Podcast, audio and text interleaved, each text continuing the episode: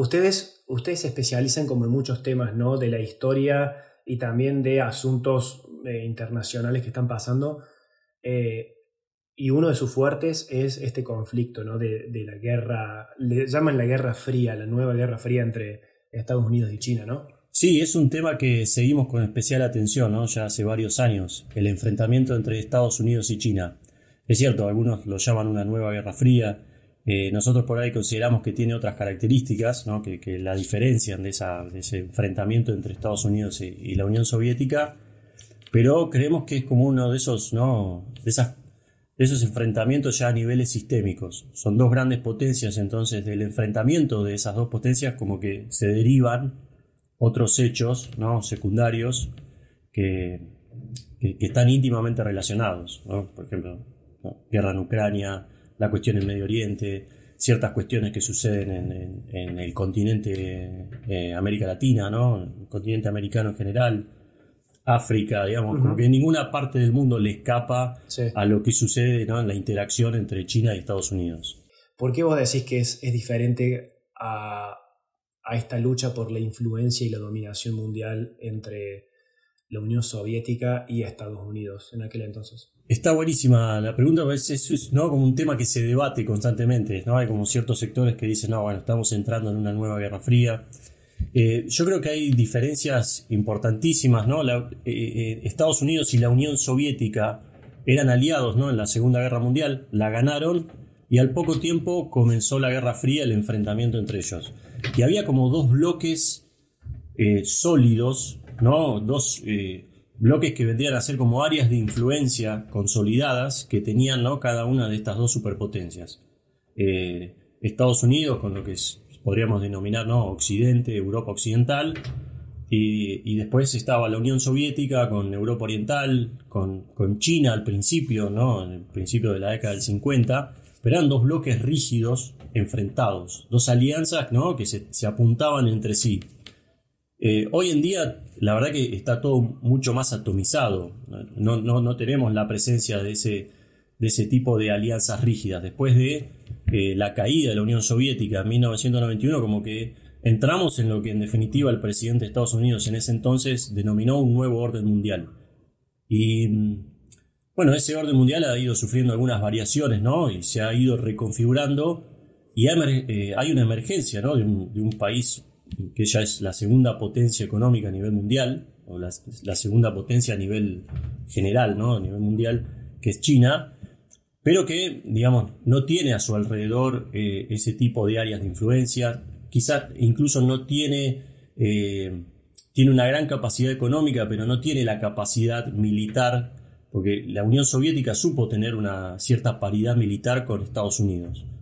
Eh, China no tiene, eh, es un rival de otra naturaleza, eh, un rival muy importante en lo económico, en lo tecnológico, es la fábrica del mundo, socio comercial de más de 130 países a nivel global, pero no, no puede consolidar todavía toda esa potencia económica en un esquema de alianzas en la cual se convierta ¿no? como un, un poder hegemónico, ¿no? que influencie a un grupo de países eh, que en definitiva, digamos, eh, lo toman, vamos a decirlo, como, como en su momento quizás eh, los, países de Europa Oriental tomaban la Unión Soviética, es decir, hay cierta subordinación, hasta podríamos decir. Hoy eso no sucede, no, no es ese, esquema de, de, relaciones, no existe ese esquema de alianzas. Incluso hoy podríamos decir, como en la OTAN misma, la OTAN hoy no es lo que era hace 50, 60 años, ¿no? Es, el funcionamiento interno eh, tiene otra dinámica,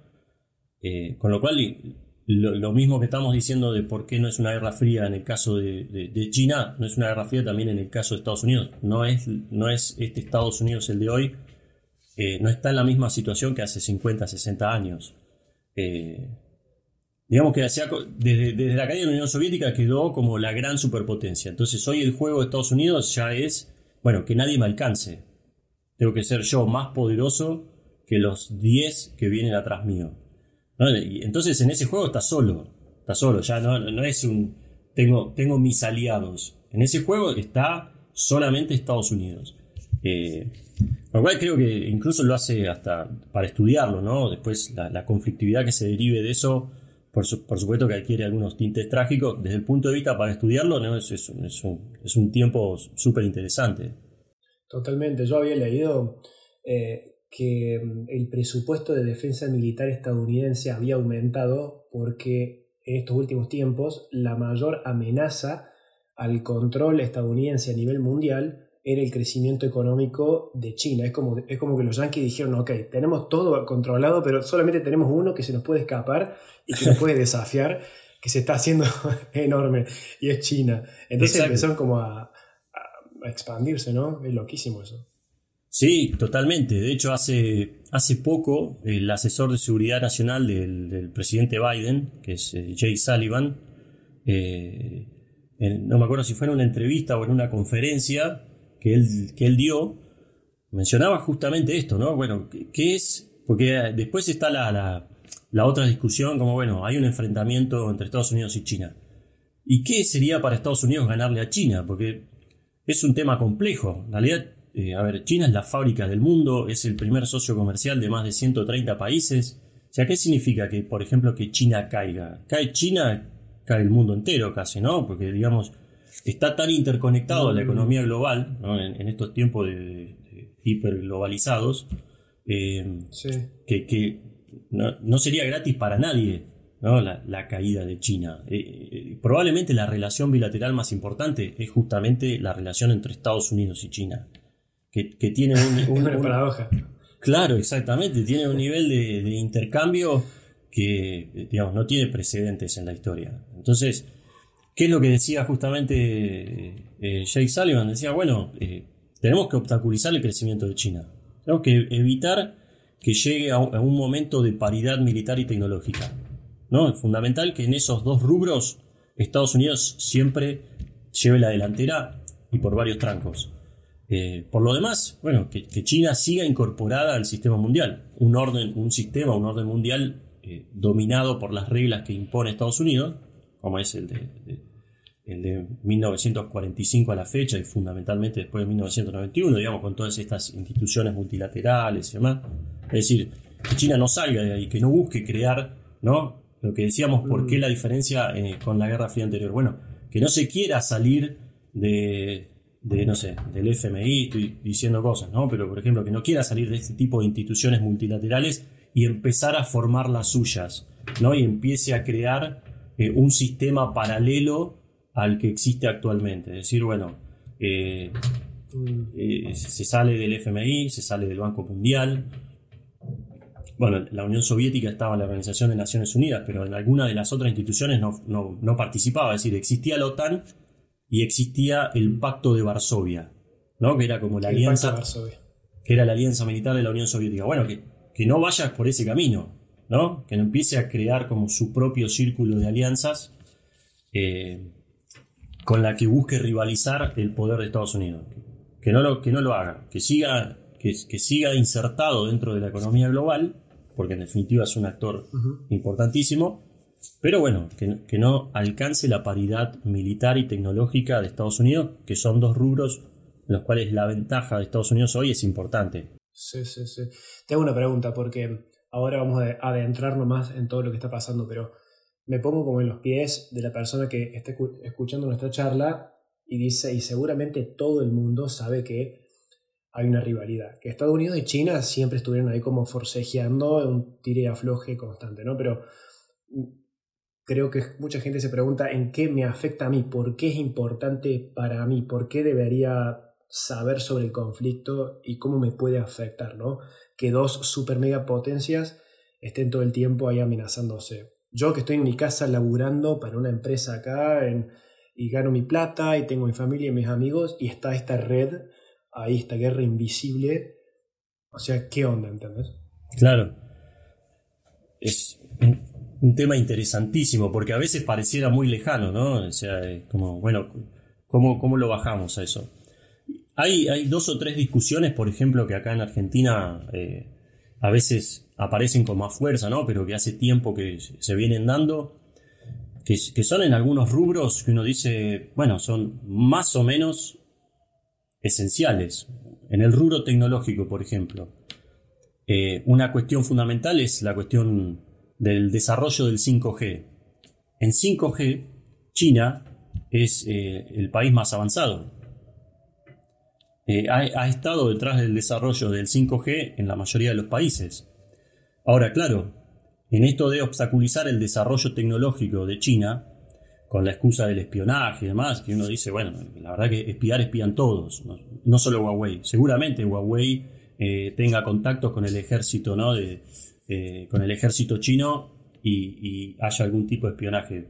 Pero ya hay estudios que han revelado que Google no es, por ejemplo, ajeno a esa realidad. Igual, espiar es, espían todos. El, tema del espionaje, en todo caso, sirve para, eh, como una excusa en, esta, batalla. De, obstaculizar el desarrollo tecnológico de China y que haya más países que se sumen justamente a ese desarrollo tecnológico y, permitan fortalecerlo. Y uno dice, bueno, el 5G es, es un salto tecnológico importantísimo para cualquier país.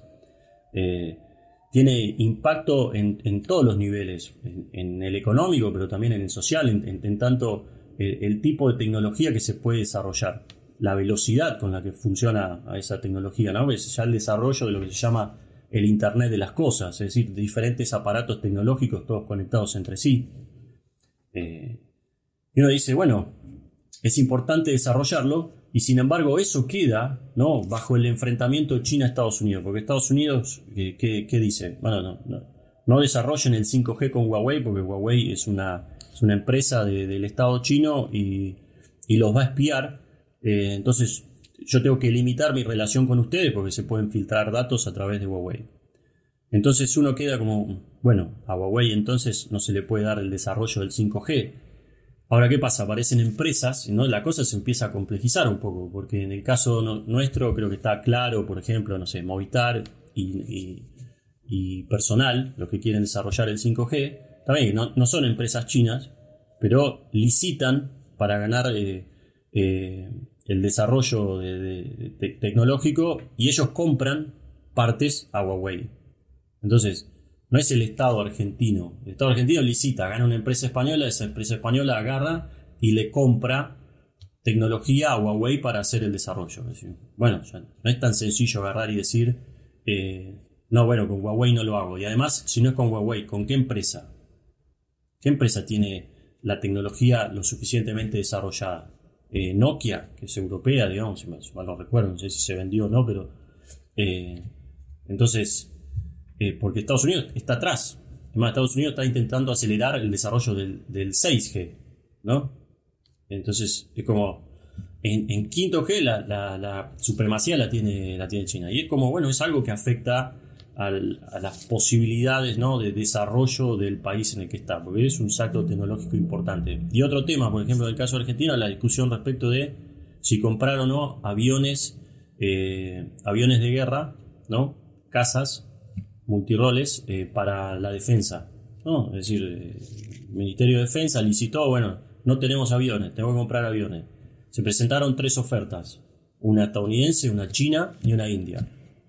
Bueno, eh, entre el año pasado y este, la comandante del Comando Sur de Estados Unidos visitó Argentina como pocas veces en su historia.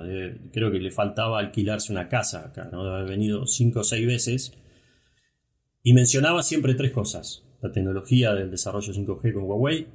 Mencionaba lo que es la base satelital en Neuquén, que se construyó allá por 2014-2015 y la otra, la cuestión de los aviones, ¿no? Es decir, creo que mencionó alguna, alguna que otra cuestión, la posibilidad de un puerto en, Ushuaia, pero, digamos, no comprarle eh, tecnología militar, porque uno no compra solamente el avión, está comprando un paquete, ¿no? Un software también. estás atado durante mucho tiempo a la tecnología militar del país al cual vos le estás comprando. Entonces, no quedar atado a la tecnología militar de un rival sistémico como es China, para Estados Unidos es, es una línea roja, por decirlo así de alguna manera. Entonces, bueno, te empieza a limitar tus opciones en términos de qué, qué es lo que puedo hacer, qué es lo que no. ¿no? no es que no podés hacer nada, pero sí hay ciertas cuestiones que son como urticantes. son importantes. Esto, acá se traza una línea roja, no, la cruces porque te puede llegar a generar problemas conmigo, básicamente, ¿no? Dicho. Todo se reduce, digamos, si es un encadenamiento de dominar esto, aquello, tener el control de esto y de esto otro, para llegar a qué, cuál es como el, el, objeto preciado al final. Es como la información, ¿no? Es como poder saber más de las personas para poder saber a qué vender y poder tratar de, ¿no? Porque al fin y al cabo, por ejemplo, el, tema del 5G y todo este tipo de cosas, todo decanta en la información que tenemos nosotros en nuestros teléfonos, por ejemplo. Entonces, si se sabe más de los ciudadanos, es como que se puede controlar más a las masas. Eh, creo que es por eso también, ¿no? A ver, la información ¿no? que generamos va a servidores, ¿no? Se aloja en servidores pasa por determinados eh, servidores. Es decir, bueno, ¿quién va a analizar esa información? ¿De los servidores de quién se dirige esa información? Porque todo lo que nosotros hacemos en, Internet, en la computadora, en el celular, que lo hacemos todo el tiempo, digamos, eso genera una huella digital que manda información que se aloja en algún lado. Bueno, ¿quién controla esa información? Mm. porque en definitiva, esa información eh, probablemente no se le pueda poner precio. ¿no? Todos los algoritmos que se, que se desarrollan se desarrollan en base a la posesión de cierta información que permite mejorarlo y hacerlo cada vez más avanzados, más teledirigidos, ¿no? En, definitiva. Es decir, bueno, eh, eh, por supuesto que es importantísimo. Y todo el desarrollo, por ejemplo, en el caso de Huawei, de data centers, ¿no? servidores donde se aloja la información, eh, que lo está haciendo a nivel global y muy fuertemente en, el continente también, bueno, eh, es un factor que entra dentro de, este, eh, de esta competencia, de este enfrentamiento.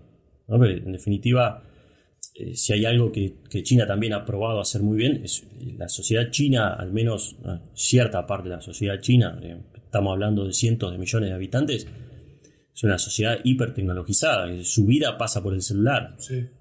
Eh, hace todo por ahí. Eh, entonces, eh, digamos, de hecho, el nivel de, vigilancia ciudadana que también ha. Increíble. Que ha desarrollado, sí, es increíble. Es, muy fuerte, es, de vanguardia. Total, y aparte, si vas, bueno, yo nunca fui a China, ¿no? Pero mi tío ha ido, por ejemplo, y me cuenta que, bueno, ahí todos los dispositivos o redes que utilizas y cuentas y demás en la parte occidental, ahí como que tenés que olvidarte de agarrar y crearte cuentas nuevas. No, no existe Google, no existe WhatsApp, no existe nada que tenga algún tipo de origen eh, occidental porque son muy eh, posesivos y muy celosos de su información y de sus habitantes. Eh, eso, eso es muy loco, es como que vos vas ahí y no solamente entras a un, a un país nuevo, entras a una cultura y una mentalidad totalmente distinta, ¿no? ahí sos como un número más. y, y por ahí creo que el miedo que podemos tener es también de ser parte de esa idiosincrasia como sociedad, ¿no? Imagínate si el mundo entero virara más hacia lo chino y no tanto hacia lo estadounidense. Eso por ahí lo pienso, ¿no? Nosotros estamos como muy...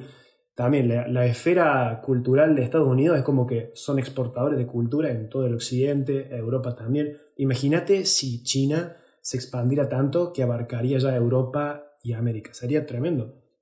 Sí, bueno, de hecho, no es como que hay. Eh, se considera que este, este siglo ya es el siglo de, la migración en, eh, materia de, importancia cultural, eh, e, económica, comercial, ¿no? de, Occidente a Oriente. Es decir, ya el, el nivel de. el nivel de desarrollo económico y tecnológico que existe en, Oriente, ya para el lado del Pacífico, pero digamos, la potencialidad de India, por ejemplo, también es muy fuerte. Dice, bueno, eh, versus, ¿no? Eh, ¿no? no, quizás en materia económica de desarrollo tecnológico, pero sí que en materia poblacional quizás hay ¿no? una diferencia enorme con, con Occidente. Uno dice, bueno, ya eh, los centros de poder se considera, ¿no? Digamos, ¿no? Yo no sé qué tan claro está eso, pero sí que son, no son pocos los que consideran que bueno, ya los centros de poder van a migrar de Occidente a Oriente, eventualmente en algún momento de este siglo. Eh, es cierto que, bueno, si Ese es el temor de Estados Unidos. Y ese es el temor de Estados Unidos, por, supuesto. Digamos, uno puede decir, eh, eh, es, hay gente que considera como inevitable la tendencia. Yo, por ahí nosotros no lo vemos tan así, eh, en términos de, no es que los tipos no se van a quedar de brazos cruzados, ¿no? No. todos juegan, todos juegan, y, no parece verosímil creer que, Estados Unidos se va a quedar de brazos cruzados viendo cómo, bueno, el poder migra de Washington a Beijing o quien sea, ¿no? es decir, bueno, no va a ser así. Y, entonces, ¿de eso qué se deriva? Bueno, que, puede empezar a surgir cierta conflictividad en la, medida que esa tendencia se agudice. Y es más, esa tendencia medio que venía medio. Venía muy consistente, muy fuerte antes de la pandemia. ¿no? En 2018, 2019 ya todo el mundo diciendo, no, para el 2000. Para el 2030 China ya pasó en Estados Unidos en esto y el 2035 en esto otro y el 2040 en aquello también y para el 2050 va a ser la primera potencia del mundo. Bueno, eh, parecía imparable, parecía eh, algo, eh, parecía verosímil, dicho en 2018-2019, después de pandemia, de guerra, ¿no? de, este, este, estado de conflictividad global que pareciera en aumento y que pareciera que va a durar un tiempo importante, eso quizás ya no está tan claro. ¿no? Porque ya la economía china no crece como antes, ya viene con problemas hace un tiempo. Eh, e incluso ellos mismos están diciendo, bueno, superar a Estados Unidos nos va a llevar muchas décadas. Muchas décadas porque eh, aceptan que desde el punto de vista tecnológico y, militar están como muy por detrás, muy por detrás. Eh, lo, de China es qué tan paciente va a ser también van a poner a prueba la, famosa paciencia milenaria de, de, los, de los pueblos del lejano oriente. Sí, bueno, yo antes de, juntarme ahora a hablar con vos, leí un poco, ¿no? Para estar al menos un toque a la altura. y era, la verdad que me, entré un poco, tuve un poco de, no sé, de ansiedad, me generó ver todo lo que están haciendo en, en te en el Pacífico Oriental. Leí que bueno, lo hablaba con vos recién antes de empezar la charla, que, que están como, Estados Unidos está como acaparando un montón de islas cerca de Japón, pidiendo permisos a sus aliados ahí, Singapur, Filipinas y todo eso, para instalar bases militares que apuntan a China en caso de algún tipo de emergencia. Pero es increíble la cantidad de espacios que están abarcando en todo Oriente. Es tremendo. En Taiwán también. Leía de esta cosa que te había comentado que es del el pacto AUKUS, creo que se llama, que es entre Australia, Inglaterra y eh, Estados Unidos para crear esta red de submarinos y controlar toda la flota, todo el espacio marítimo. Es, es, re serio esto, o sea, parece una guerra mundial, te juro por Dios. Sí, no, no, va en serio, tenés toda la razón ahí. Eh, de hecho, pasaron dos cosas que son, a ver, son raras en, la historia de Estados Unidos. Eh, una con Australia y la otra efectivamente con, India, más reciente. Con, Australia efectivamente eh, y Gran Bretaña formaron el, AUKUS y lo que pasó con Australia fue que Australia ¿viste? había firmado unos contratos con Francia para comprarle submarinos convencionales y Estados Unidos eh, le hizo, hizo rescindir, esos contratos. yo te vendo submarinos nucleares que es ya un salto tecnológico importantísimo. Es decir, está haciendo de Australia, que, Australia era un gran socio de China, era un gran socio comercial de China, eh, y fundamentalmente a partir de la pandemia, ¿no? Eh, Australia eh, salió a decir, no, bueno, quizás China sea responsable de la pandemia, habría que investigar, y bueno, dicho sintéticamente, se pudrió todo entre ellos dos, ¿no? Y se, se terminó casi que eh, esa relación espléndida que llevaban y Estados Unidos le da submarinos nucleares. Está claro para qué es que le da submarinos nucleares, ¿no? Porque de hecho eh, con Australia y Gran Bretaña tiene AUKUS y después hay otro, hay otro foro de seguridad que se llama Quad, Quadrilateral eh, Security Dialogue, creo una cosa así, ¿no? diálogo cuadrilateral de seguridad que lo tiene con India, con Japón y si no recuerdo mal, con creo que Corea del Sur. Y hace un par de meses nomás, Estados Unidos firmó un contrato de defensa con India eh, en el que no es solamente que le va a vender tecnología de último momento, le va a permitir desarrollar la tecnología.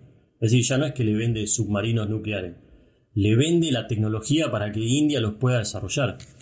El objetivo de todo eso es pura y exclusivamente la contención de China. No, tiene, no, hay razón alguna por la que Estados Unidos eh, firme un acuerdo de esa naturaleza si no es que, bueno, la contención hacia China va en serio, ¿no? Va en serio. Está y como vos dijiste, porque está India, está Japón, está Australia, que uno puede decir, bueno, son tres vértices, pero después está Vietnam, está Filipinas, está Indonesia, está Singapur, que Singapur está, no es casual, porque está sobre el estrecho de Malaca, que es uno de los estrechos ¿no? más importantes en materia del comercio global. Cerca del 40% del comercio mundial pasa por ahí, por ese pequeño estrecho, que es donde está Singapur. ¿no? Es, bueno, te, estoy controlando, eh, al, menos en los mares, todas las arterias vitales. Todas, todas. China tiene, perdón, ¿no? Eh, esto como diciendo, che, mirá, es como un juego de ajedrez. Se están acercando a la reina y al rey, mejor dicho, y en algún momento tienen que reaccionar. O, escapan, se paralizan o hacen algo al respecto y ahí es donde está la posibilidad de que escale todo, ¿o no? Sí, sí, eh, eh, es interesante. Es interesante discutir el tema sobre, bueno, qué, qué tantas chances hay sobre que escale todo.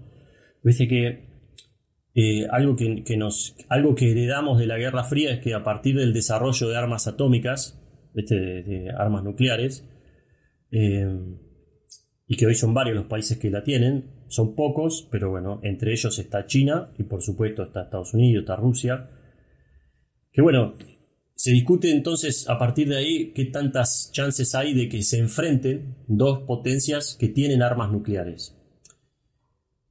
Que en general se responde, bueno, no hay chances. ¿Por qué? Porque significa la destrucción mutua. ¿no? Hay como una teoría ahí que juega, que es la mutua destrucción asegurada. ¿Por qué?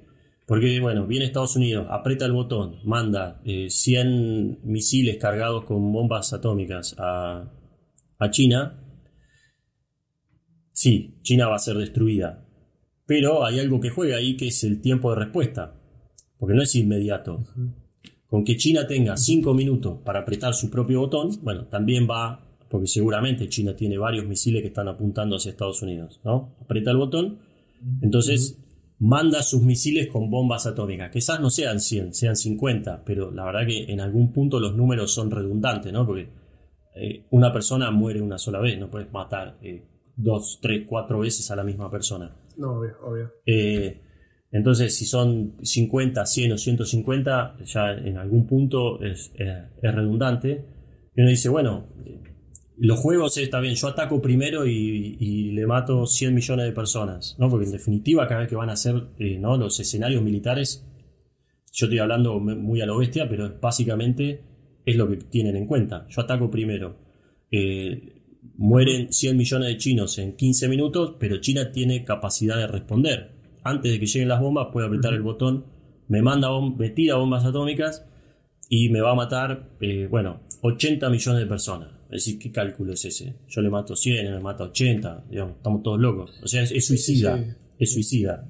Entrar en ese juego es suicida. Entonces, eh, es difícil pensar, salvo en una excepcionalidad muy grande, que haya un enfrentamiento ¿no? una tercera guerra mundial con bombas atómicas entre dos grandes potencias. Es difícil.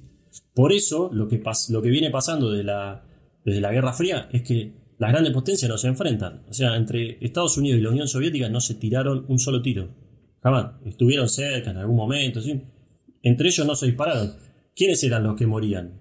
Y sus aliados, ¿no? Sus delegados, básicamente. Está bien, cada tanto Estados Unidos puso uno podría decir la sangre en Corea, en Vietnam, la Unión Soviética la puso en, Afganistán, pero en general era, bueno, el aliado de Estados Unidos enfrentándose al aliado de la Unión Soviética. Esos dos, sí, obviamente, que se maten, mueran un millón de personas, no les importa. Eh, pero ellos, producto de esa paridad nuclear, no se atacan entre sí.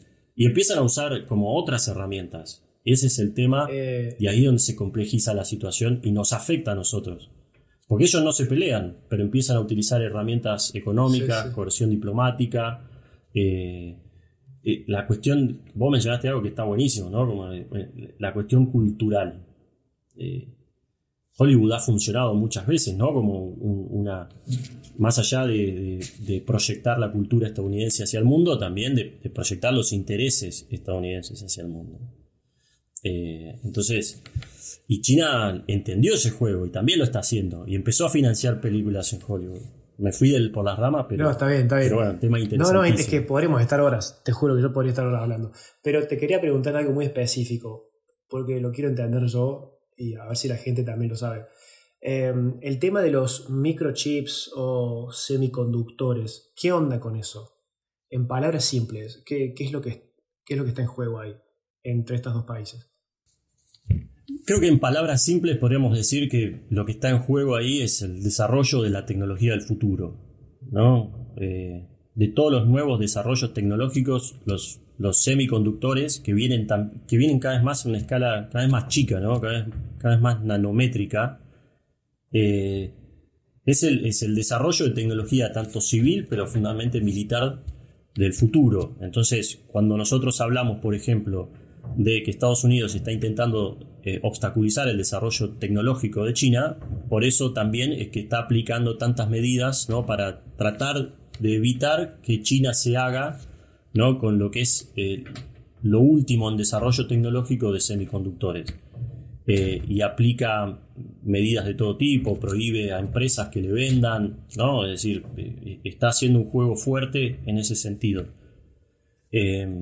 Digamos, todo lo que nosotros tenemos a nuestro alrededor ahora tiene semiconductores, ¿no? la computadora, el celular, pero pensemos también en el desarrollo de la, de la energía verde, ¿no? Pensamos en el desarrollo de energía eólica, bueno, eso necesita semiconductores y mientras más avanzada, son más avanzado el desarrollo de, de, los semiconductores mismos. Entonces, y ah, son pocas las empresas hoy que lo dominan. En Taiwán hay una muy fuerte, eh, que quizás la principal, eh, creo que hay otra que, es propiedad de Países Bajos, eh, pero es un desarrollo eh, que, manejan muy pocas manos en el mundo y que uno lo ve en materia de nuevo, computadora, el teléfono, pero pensemos en, todo lo que es el desarrollo tecnológico de vanguardia, que, en, materia de energía también empieza a jugar fuerte.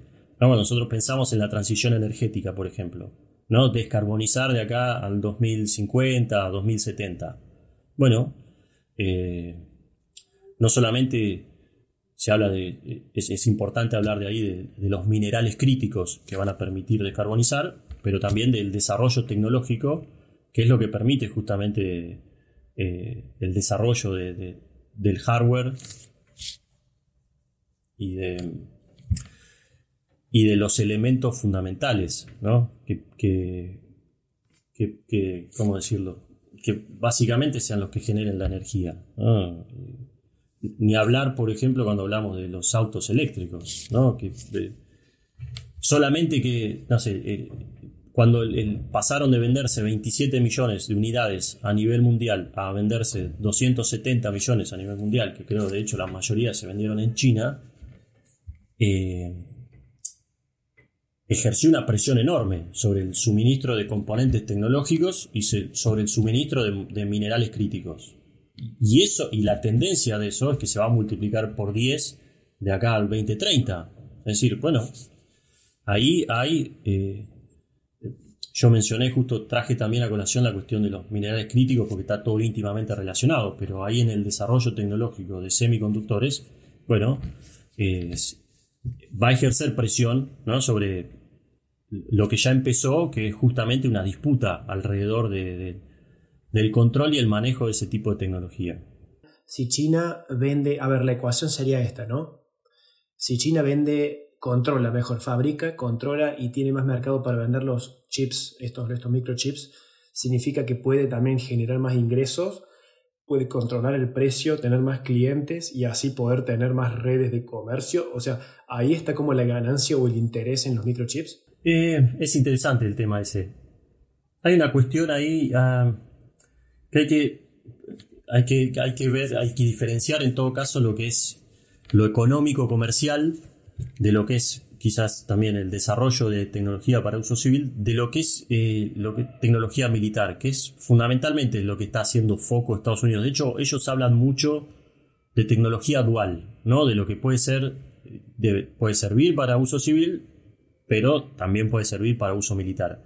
Y ahí tanto la cuestión comercial eh, no sé si es lo más importante, porque como te comentaba, ¿no? a ver, eh, la relación comercial bilateral más importante es justamente la relación entre China eh, y Estados Unidos.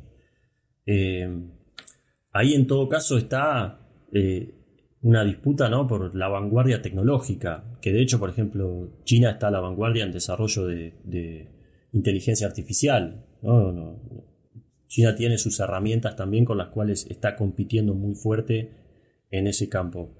Em, y todo el desarrollo, en definitiva, que, pueda ser utilizado también en el uso militar, es decir, con, el desarrollo de, nuevas armas, la optimización de armas existentes, en definitiva, bueno, puede, nivelar el desbalance eh, tecnológico militar que existe hoy en día. Eh, Estados Unidos quizás, eh, por supuesto que la cuestión económica eh, no es que no le preocupa en absoluto, pero el intercambio comercial, es decir, China es el principal no socio comercial de 130 países, eso no le preocupa tanto. Eh, decir, bueno, si nos compra soja a nosotros, no, no, pasa nada. Y eh, creo que pasa fundamentalmente, ¿no? Por si es cierto que en la medida que China, con su intercambio comercial, tenga cada vez más recursos, lo que ha estado haciendo China eh, ya hace varios años es volcar cada vez más de esos recursos que obtiene en el desarrollo tecnológico y militar, ¿no? Estoy como siendo repetitivo, pero es como algo en lo que los dos han hecho foco. Es decir, el, desarrollo, em, la cantidad de, presupuesto que China destina a, lo militar, al desarrollo militar, hoy está, es está lejos de Estados Unidos, pero es ya el segundo a nivel internacional. Está por encima de todos los demás, es decir, de los países europeos, estamos hablando, está por encima de Rusia. Te hago otra pregunta, porque vi que, eh, porque a ver, siempre hubo esta rivalidad, siempre hubo guerra eh, entre estos dos lugares, entre, estos dos países, ¿no? Pero vi que en el 2018 fue cuando se empezó como a acrecentar más y se puso más seria y la gente empezó a comentar más, los medios empezaron a meterse más, que vi que mm, Trump cuando estaba gobernando le impuso aranceles a los productos importados que venían desde China. Eh, y China como que se emboló porque, bueno, dijeron, che, ¿qué onda con esto? También respondieron los chinos. Al parecer había como ciento y pico de productos que Estados Unidos mandaba a China y China los, los castigó, digamos, poniendo, poniéndole también impuestos y privándolos a los chinos de comprar esos productos, por ejemplo la soja. Entonces como que también hay una guerra comercial, ¿no? No solamente tecnología. Sí, sí, es cierto. Se habló mucho de, guerra comercial durante un, par de años, eh, efectivamente. Eh, yo creo que, de nuevo, quizás el foco ahí no está tanto en, el comercio en sí, sino en, en, qué es lo que se está comerciando, ¿no? Efectivamente los aranceles que se empezaron a imponer eh, estaban dirigidos a áreas críticas muy importantes. De, de hecho, China también respondía, como, como, bien dijiste. Eh, de hecho, hace poco eh, China restringió la, venta de galio y de germanio, que son dos, dos minerales críticos para el desarrollo de, las nuevas tecnologías que, están dentro de un grupo que se denomina tierras raras, ¿no? de las cuales China creo que produce cerca del 90% a nivel mundial. Eh, tiene un verdadero, monopolio eh, en ese sentido. Bueno, restringió, viste, la, la, exportación de esos dos elementos, ¿no? Como diciendo, bueno, ustedes no me quieren vender semiconductores, yo no te vendo estos dos elementos que son fundamentales para fabricar semiconductores. Eh, hmm. Hay que ver, uno a priori podría decir, bueno, eh, es, solo el comienzo, ¿no? Ese tipo de cuestiones las vamos a empezar a ver cada vez más seguido. En la medida que quieran restringir la exportación de determinados elementos a China, China va a responder con lo suyo también, porque de nuevo, China está completamente integrada a la economía mundial, es fundamental, es la fábrica del mundo. Eh, con lo cual también tiene ciertas herramientas. Es cierto, es cierto que lo que a China por ahí se le complica es que el grueso de sus ingresos viene porque es un gran exportador. Es decir, China, para mantener el crecimiento de su economía, necesita exportar, necesita seguir siendo ese gigante exportador constante, porque todavía el desarrollo de su mercado interno, aunque es enorme, ¿no? son con, que la mitad de con que la mitad de la gente que vive en China ya forme un mercado interno, estamos hablando de 600, 650, 700 millones de personas, eh, básicamente la Unión Europea. Al margen de eso, su mercado interno todavía no es, no es tan fuerte como para eh, eh, sostener el crecimiento de China. China crece en la medida que exporta. Por eso, desde la pandemia hacia acá, pandemia, guerra y todo lo demás, está teniendo tantos problemas, digamos, su crecimiento ha, caído bastante respecto de, las, de, los años dorados. Entonces, sí, eh, es cierto que hay, digamos, ¿no? medidas y contramedidas en materia comercial, pero creo que están orientadas justamente, eh, el, foco, el foco no es tanto en el comercio, sino eh, en el desarrollo que permiten, ¿no? Es decir, bueno, los semiconductores permiten desarrollar tecnología de punta. Prohibamos la venta, que tampoco es prohibir la venta total. De hecho, Huawei ha desarrollado un teléfono ahora de última generación, me parece. Ha logrado hacerlo a pesar de, los obstáculos. Pero eh, me parece que el foco está ahí, ¿no? Como, bueno, tengo que evitar tengo que evitar que me alcance en materia de desarrollo tecnológico y lo mismo que puede hacer en materia militar. Después, en materia que, siga integrada al mundo, ¿no? que siga vendiendo, eh, que, digamos, no es, no es, cortarle, en todo caso, que, los precios de, los alimentos y el petróleo estén lo más altos posible, de manera que, China los tiene que importar fuertemente, ¿no? Casi la mitad de lo que come lo importa, casi la mitad de lo que consume de energía lo importa, entonces mientras más altos los precios, más complejo es el tema, más plata tiene que gastar en esos, en esos ítems pero, pero no, que siga, que siga integrada la economía mundial.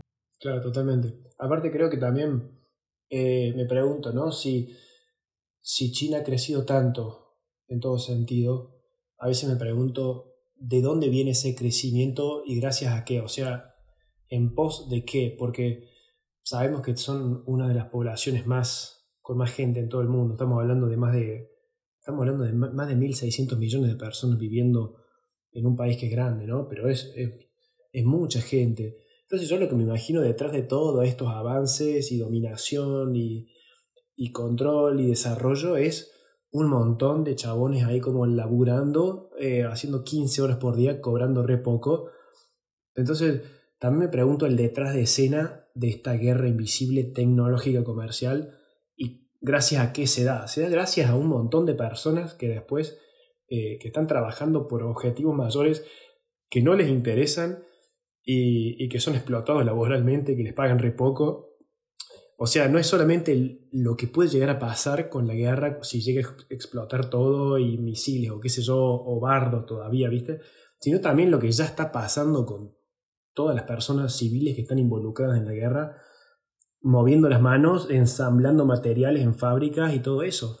Eso es una locura también, porque es como que los tienen totalmente controlados y dominados, es populismo puro ahí. Bien, yo creo que hay algo que eh, definitivamente eh, tienen ¿no? una, su, cultura, su forma de ser y de ver eh, la vida directamente es, es, muy distinta a la nuestra, ¿no? Entonces, creo que eso lo mencionaste y estoy completamente de acuerdo. es súper interesante ver cómo China se ha convertido en esta China eh, siempre se hace mención a, bueno, ha logrado ¿no? como una especie de amalgama, una mezcla entre eh, la ideología comunista y el confucianismo chino, que es la ideología milenaria, histórica de China, y que bueno, eso es lo que ha creado el, Estado actual chino. Eh, ¿Cómo llegó desde el punto de vista de, digamos, de, potencia y fundamentalmente de potencia económica a hacer esto? Bueno, está involucrado el mismo Estados Unidos, ¿no? Eh, eh, es súper interesante revisar ese proceso porque China hasta que empezó, por ejemplo, en la década del 70 era el país más pobre del mundo, per cápita era creo que el país más pobre del mundo. Y uno dice, bueno, ¿Cómo puede ser? En 50 mm. años pasó a ser la segunda potencia económica del planeta.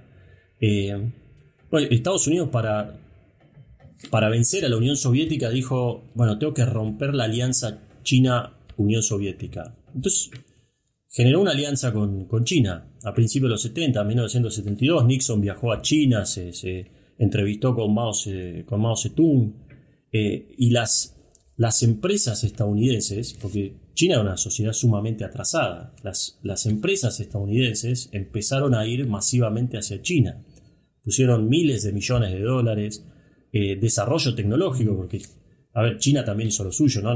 No es, para quitarles mérito, digamos, hicieron algunos cambios de leyes, eh, son un pueblo eh, muy trabajador, digamos, ¿no? No, le vamos a quitar mérito, pero la realidad es que Estados Unidos, por un interés geopolítico concreto, que era vencer a la Unión Soviética, eh, hizo crecer a China. Fue con empresas, con, miles de millones de dólares, con desarrollo tecnológico. Y China empezó a crecer, empezó a crecer muy fuertemente en la década de los 80, en la década de los 90. En el 2000 Estados Unidos la hace ingresar en la Organización Mundial de Comercio y eso permite que ya que China sea no solamente un gran socio comercial, de Estados Unidos. Es ahí en el momento en el cual China ¿no? empieza a convertirse en el principal socio comercial del resto de los países del globo, básicamente. ¿no? Como te dije, 130, 140 hoy.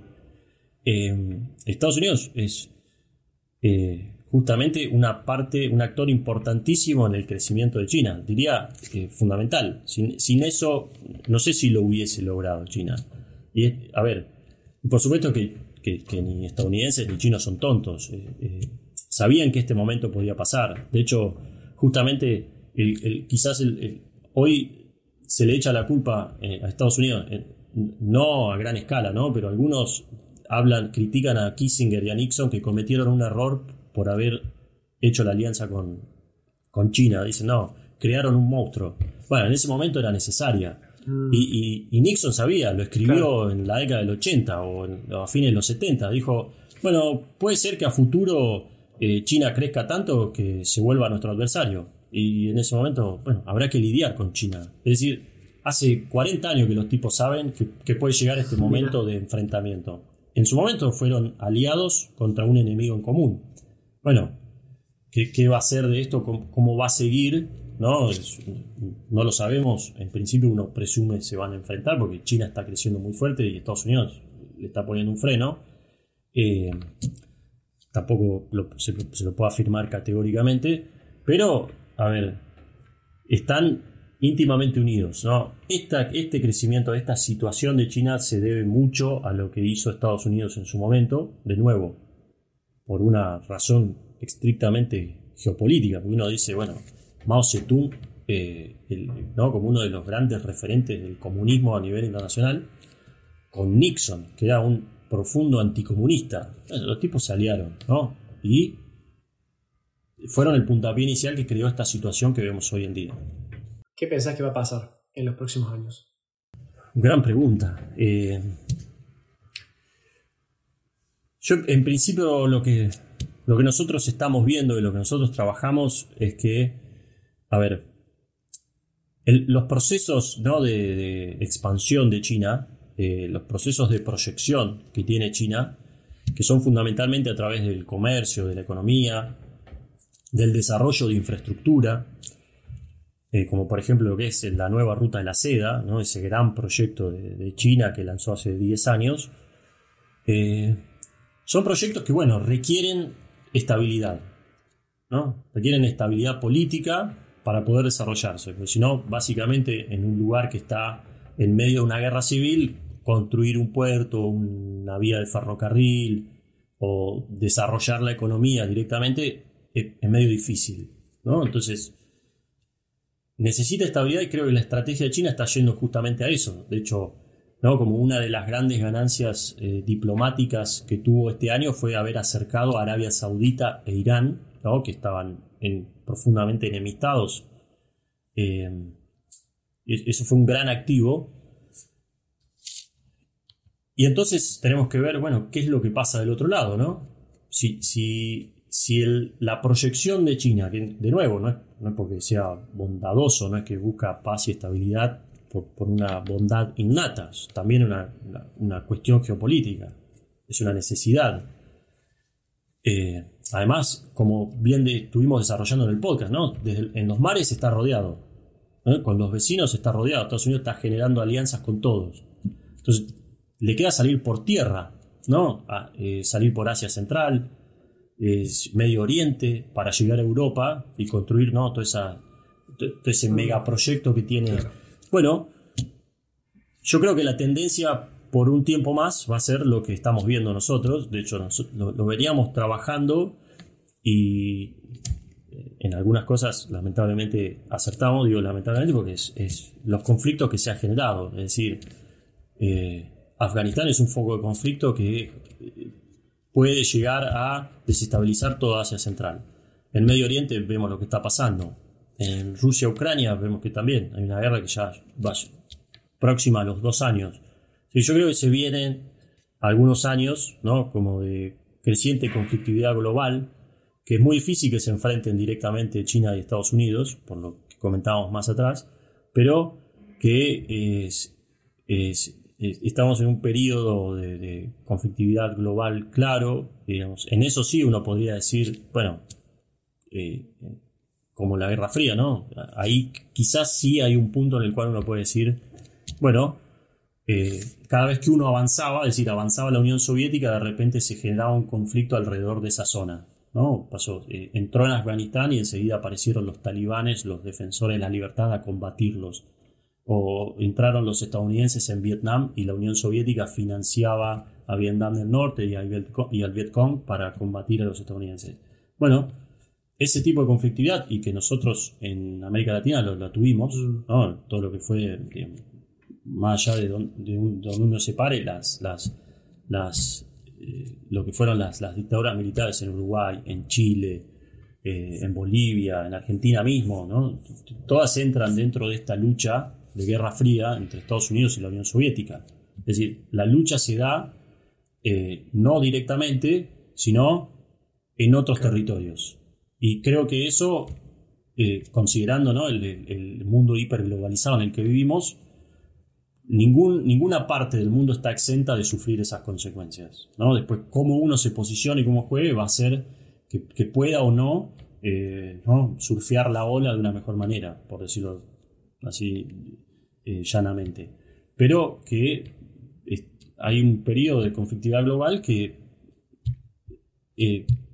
tiene como muchas probabilidades de ir expandiéndose a diferentes partes del globo y ninguna está exenta. En, principio creo que lo que se podría decir es eso en un corto plazo.